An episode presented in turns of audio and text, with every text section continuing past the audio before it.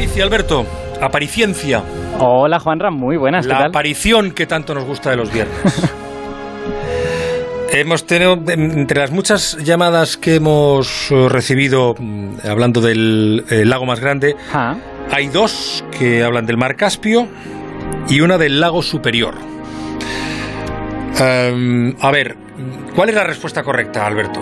Pues eh, ha acertado la mayoría, efectivamente. Eh, aunque tiene trampa el nombre, porque lleva la palabra mar, el lago más grande es el mar Caspio, porque con sus 371.000 kilómetros cuadrados tiene una extensión equivalente al 73% de España, que no es poco. A ver, me vas a pillar seguro, eh, pero el mar Caspio es un mar como su propio nombre indica. Pues a ver, lo que pasa es que ¿No? es, es- sí, pero es por motivos históricos. Quiero decir, el nombre de mar viene de cuando no estaba definido con precisión lo que era un mar y lo que no era un mar. Por ejemplo, los griegos le llamaban océano. Es muy gracioso. Los, los griegos ya se pasaban ahí un montón, le llamaban océano. Entonces, ahora hemos definido como lago una masa de agua rodeada de tierra y no conectada con los océanos. Esta Ajá. parte es la importante y esta es la parte que el Caspio no cumple. El Caspio, como está encerrado en el interior de Asia, es técnicamente un lago. Ajá, claro. Y de hecho, si alguno de nuestros oyentes se siente un poquito escéptico, les voy a dar un dato que he buscado y que me parece muy divertido, que es que el mar Caspio es salado, ¿vale? No es agua dulce dulce, pero es tres veces menos salado que los océanos. Así que está, digamos, un poco más dulce que los, que los mares, de verdad. O sea, que está más cerca de, de- de ser un lago. Oye, algún día tenemos que hablar de por qué el mar es salado. Oh, sí, sí, es un, es un tema muy interesante. Y hay, y hay cosas históricas de gente que intentaba verlo en, en el siglo XVII y que hacía cosas muy chulas, sí, sí. ¿Y, y- y por qué unos mares tienen más concentración salina que otros? Mira, si En quieres te doy, te doy otro dato. El, el mar Báltico, que sí está conectado a los océanos, tiene un poquito menos de sal que el Caspio, porque es súper cerrado. Tiene a Dinamarca ahí y está muy, muy cerrado. Eh, oye, y, y- y, em, el- eh, hay mares como el mar muerto que tiene tal concentración salina que, que, eh, te, su- te sujeta, te lleva a la superficie la sal. Es, Efectivamente. es las- hay una sensación de, de aceitoso, de, de- de agua aceitosa. Oye, tenemos una noticia de última hora desde Estados Unidos. Hay ya sentencia contra el, el policía acusado de asesinato de Floyd, em, em, aquel hombre al que le eh, mantuvo con la rodilla en el cuello hasta que murió. Eh, Agustín Alcalá, corresponsal, buenas noches. Buenas noches. 22 años y medio. Esos son los que pasará Derek Chauvin en prisión por asesinar hace 13 meses a George Floyd en Minneapolis. El juez Peter Cahill acaba de sentenciar al ex policía que fue encontrado culpable del asesinato del afroamericano, al que clavó su rodilla en el cuello durante nueve minutos y medio sin atender a sus gritos de que no podía respirar. La familia de Floyd había pedido una sentencia más larga, 30 años, y estamos a la espera de escuchar sus comentarios sobre esta sentencia que se esperaba con mucha anticipación en el país. Antes de ser sentenciado, Chauvin se ha dirigido al tribunal brevemente y después de declarar que no podía decir mucho porque todavía tiene otros procesos judiciales pendientes, ha dado sus condolencias a la familia Floyd. 22 años y medio. Noticia de última hora. Gracias, eh, Agustín, Agustín Alcalá. Estamos llegando a las 11 de la noche, a las 10 en Canarias. Eh, disculpa, eh, Alberto, pero es que teníamos Sí, sí. esa urgencia. No, hombre, claro, que- la, la- la actualidad manda. La actualidad en un programa en directo manda y es un tópico, pero es así. Bueno, estábamos en, en los lagos, yo estaba eh, con ese detalle eh, erudito y viajero que seguramente no sirve más que para eh, recordar un, un- un tiempo en el que disfruté mucho en aquel viaje, eh, el, el mar muerto en, en- en el oriente del Mediterráneo, pues es un mar de tal concentración salina que parece que te metes en aceite. pero bueno, Eso a menudo está relacionado con que son lugares de mucha evaporación. Entonces, el agua, aunque lleve pequeñas cantidades de sal, si se evapora casi toda el agua, termina quedando grandes cantidades. En el caso del Mar Muerto habría que mirarlo, pero más o menos debe de ir por ahí. Bueno, em, oye, que no, no veníamos a hablar de los mares presentes, sino de los mares, enormes mares pasa- em, pasados. ¿no? Uno que fue tan grande como el Mediterráneo y que sin embargo hoy no existe.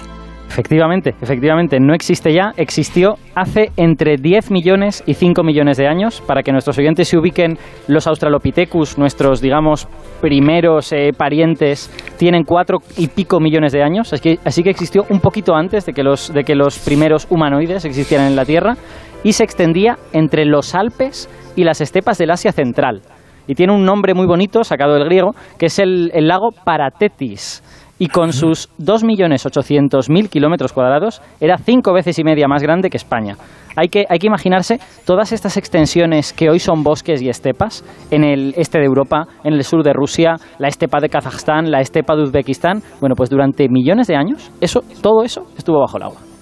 ¿Y, por qué había un lago en, zonas que están completamente secas? Pues hay dos razones. Eh, la más gorda y la más importante es la glaciación. Esto es algo que ya hemos contado alguna vez en este programa, que es que aunque para nosotros es normal que haya hielo en los polos, que haya hielo en la Antártida y hielo en el Océano Ártico, esto no ha sido normal en la historia de la Tierra. El periodo que estamos viviendo ahora, con casquetes polares permanentes, los geólogos le llaman glaciación. Y es una glaciación que empezó hace 2,5 millones de años. Antes de eso, y esto os lo cuento porque es importante para, para, el asunto del lago, porque antes de eso, toda el agua que está ahora en los polos en forma de hielo estaba circulando por la Tierra. Entonces el nivel del mar era más alto, era posiblemente 150 metros más alto, y el agua llegaba a donde no llega ahora. Y aquí viene la segunda razón. Si alguno de nuestros oyentes es amante de los, de los mapas físicos, de los mapas topográficos, que mire todo este este de Europa y el oeste de, de Asia y verá cómo Hungría, Serbia, Rumanía, Moldavia, el sur de Rusia son como zonas llanas, son llanuras en las que el agua se podía acumular para formar este gran lago. Así que digamos que tenía la geografía necesaria para formar el lago y también estaba el agua necesaria, que ahora ya no está, ahora están los polos. Estamos hablando con Loreto Parisi en La Brújula a las 10 y 2, 9 y 2 en Canarias. En un ratito vamos a la tertulia y con Paco Maruenda, John Muller y Karina Saidborgo. Eh, pero no, no, no quiero cerrar este tema todavía porque me quedan algunas dudas que quizá pueda resolver. O sea, ¿fue la formación de los polos lo que le fue robando agua a este gran lago? Bueno, fue uno de los culpables, fue un culpable muy importante. Eh, otro culpable relevante es que el clima cambió, ¿no? El planeta se estaba enfriando, estábamos entrando en esa glaciación y el clima estaba cambiando, la distribución de lluvias era distinta. Por ejemplo, el centro de Asia que era gran parte de este lago Paratetis, se volvió mucho más árido. Europa, que era más húmeda, y de hecho es muy gracioso porque al principio de esta época, hace como 11 millones de años, en España teníamos bosques semitropicales, o sea que era mucho más húmeda de lo que es ahora España, bueno, pues Europa también se volvió más seca, no tanto como el centro de Asia, pero también. Y parece que durante varios millones de años lo que realmente alimentaba este gran lago, que se extendía desde los Alpes hasta Asia Central, era la parte europea porque las lluvias que caían en las modernas Austria e Hungría terminaban eh, como llegando a la otra parte del lago porque estaba todo conectado. Cuando esas lluvias se volvieron menos intensas, esta parte occidental de Paratetis, la parte de, digamos, el centro de Europa a día de hoy, se separó del resto y formó lo que llamamos el lago de Panonia, por la, por la provincia romana que estaba en esa época, aunque los romanos llegaron mucho después. Bueno, ese lago siguió recibiendo lluvias y de hecho fue un lago bastante importante, pero el resto de Paratetis cada vez recibía menos agua porque Asia se había vuelto muy seca y fue perdiendo extensión. Al final, a medida que el agua se acumulaba en los polos en forma de hielo, pues llovía cada vez menos y también incluso este lago de Panonia se secó y en ese momento Paratetis se había convertido en un recuerdo. Ya no quedó nada, se secó por completo. Bueno, esto, esto es curioso. Eh, no se secó por completo, quedó algo, pero si no nos han contado esta historia, seguramente no sabríamos unir los puntos, que desde el momento en que nos lo cuentan es como muy evidente. Bueno, el mar Caspio, que está en medio de Asia, es un hijo de Paratetis. También es un hijo de Paratetis el Mar Negro, también lo es el Mar de Aral, que está, que está prácticamente seco. Todos esos lugares son pequeñas balsas en las que Paratetis sigue vivo, ¿no? Pero ahora con una cara pues completamente distinta. El mar Caspio quizá es el que más se le parece porque sigue siendo un lago interior, pero el mar de Aral lo hemos desecado nosotros casi por completo y el mar Negro ahora es muy distinto. El mar Negro está conectado al Mediterráneo, por lo tanto es un mar verdadero, ¿no? Es la definición de mar, es parte del océano. Como lo fue, por cierto, Paratetis antes de convertirse en un lago. Antes de separarse del Mediterráneo, Paratetis también estaba unido. Así que en cierta manera el mar Negro ha cerrado el círculo, ¿no? de Paratetis, pero ya con una cara completamente diferente.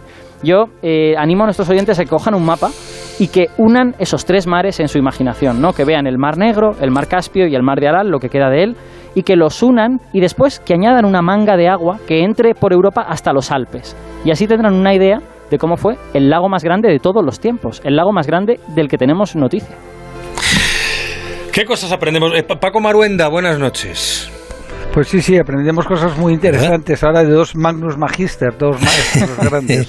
No, pero tenías que venir más los viernes, que no venga Pedro todos los viernes, ven tú, que así estamos con Aparici y aprendemos. ¿Verdad? Em, John Muller, buenas noches, John. ¿Qué tal? Buenas noches, Juanra. ¿Sabías tú esto? ¿Sabías tú esto del mar ese tan enorme o el lago tan enorme? No, no tenía ni idea. Estoy ilustrándome con Aparici hoy. Es, que es muy poco conocido, o sea, realmente es algo que fue importante durante millones de años, pero como ahora ha desaparecido, solo quedan estos restitos, eh, no, podemos tener memoria colectiva de ello, ¿no? Y me, y me, parece muy interesante darnos cuenta de que eso en realidad sigue estando ahí y que si volviera el agua, eso se volvería a llenar, porque esas cuencas siguen ahí. Karina Saidborgo, buenas noches, Karina, ¿cómo estás? Muy buenas noches, Juan Ramón. Buenas noches a todos, a Maruenda, por supuesto, a Müller y a Parisi, que a quien tengo que decirle con cierta vergüenza que yo los únicos mares de los que sé son los mares del sur de Montevasque, Montalbán. El resto lo llevo crudo, ¿eh? porque estoy tan cobarde que ni siquiera nado más allá de la orilla. bueno, si, si estamos, si estamos en confesiones, yo te voy a confesar que no sé nadar tampoco. Yo no, no he aprendido nunca a nadar, no soy, soy un bicho muy terrestre. Tú eres de los míos, a Parisi. Montemos un velero. Vive al borde del mar no, en velero no te pueden. Bueno, si te pones un chaleco salvavidas. Exacto. Pero vives al borde del mar. Y no sé nadar, así es. Y no sabes nadar. son las no te preocupes, París. Sí, en el velero ponemos las copas nosotros, no te preocupes. Pues esto, esto Juanra, son las contradicciones del Mediterráneo. Los mediterráneos tenemos al mar al lado, lo vamos a ver tres veces al año y encima algunos no sabemos nadar. París y Alberto, muchas gracias, amigos. Hasta la semana que viene. Un abrazo. Cuídate cuando aprendemos. ¿Cuánto aprendemos?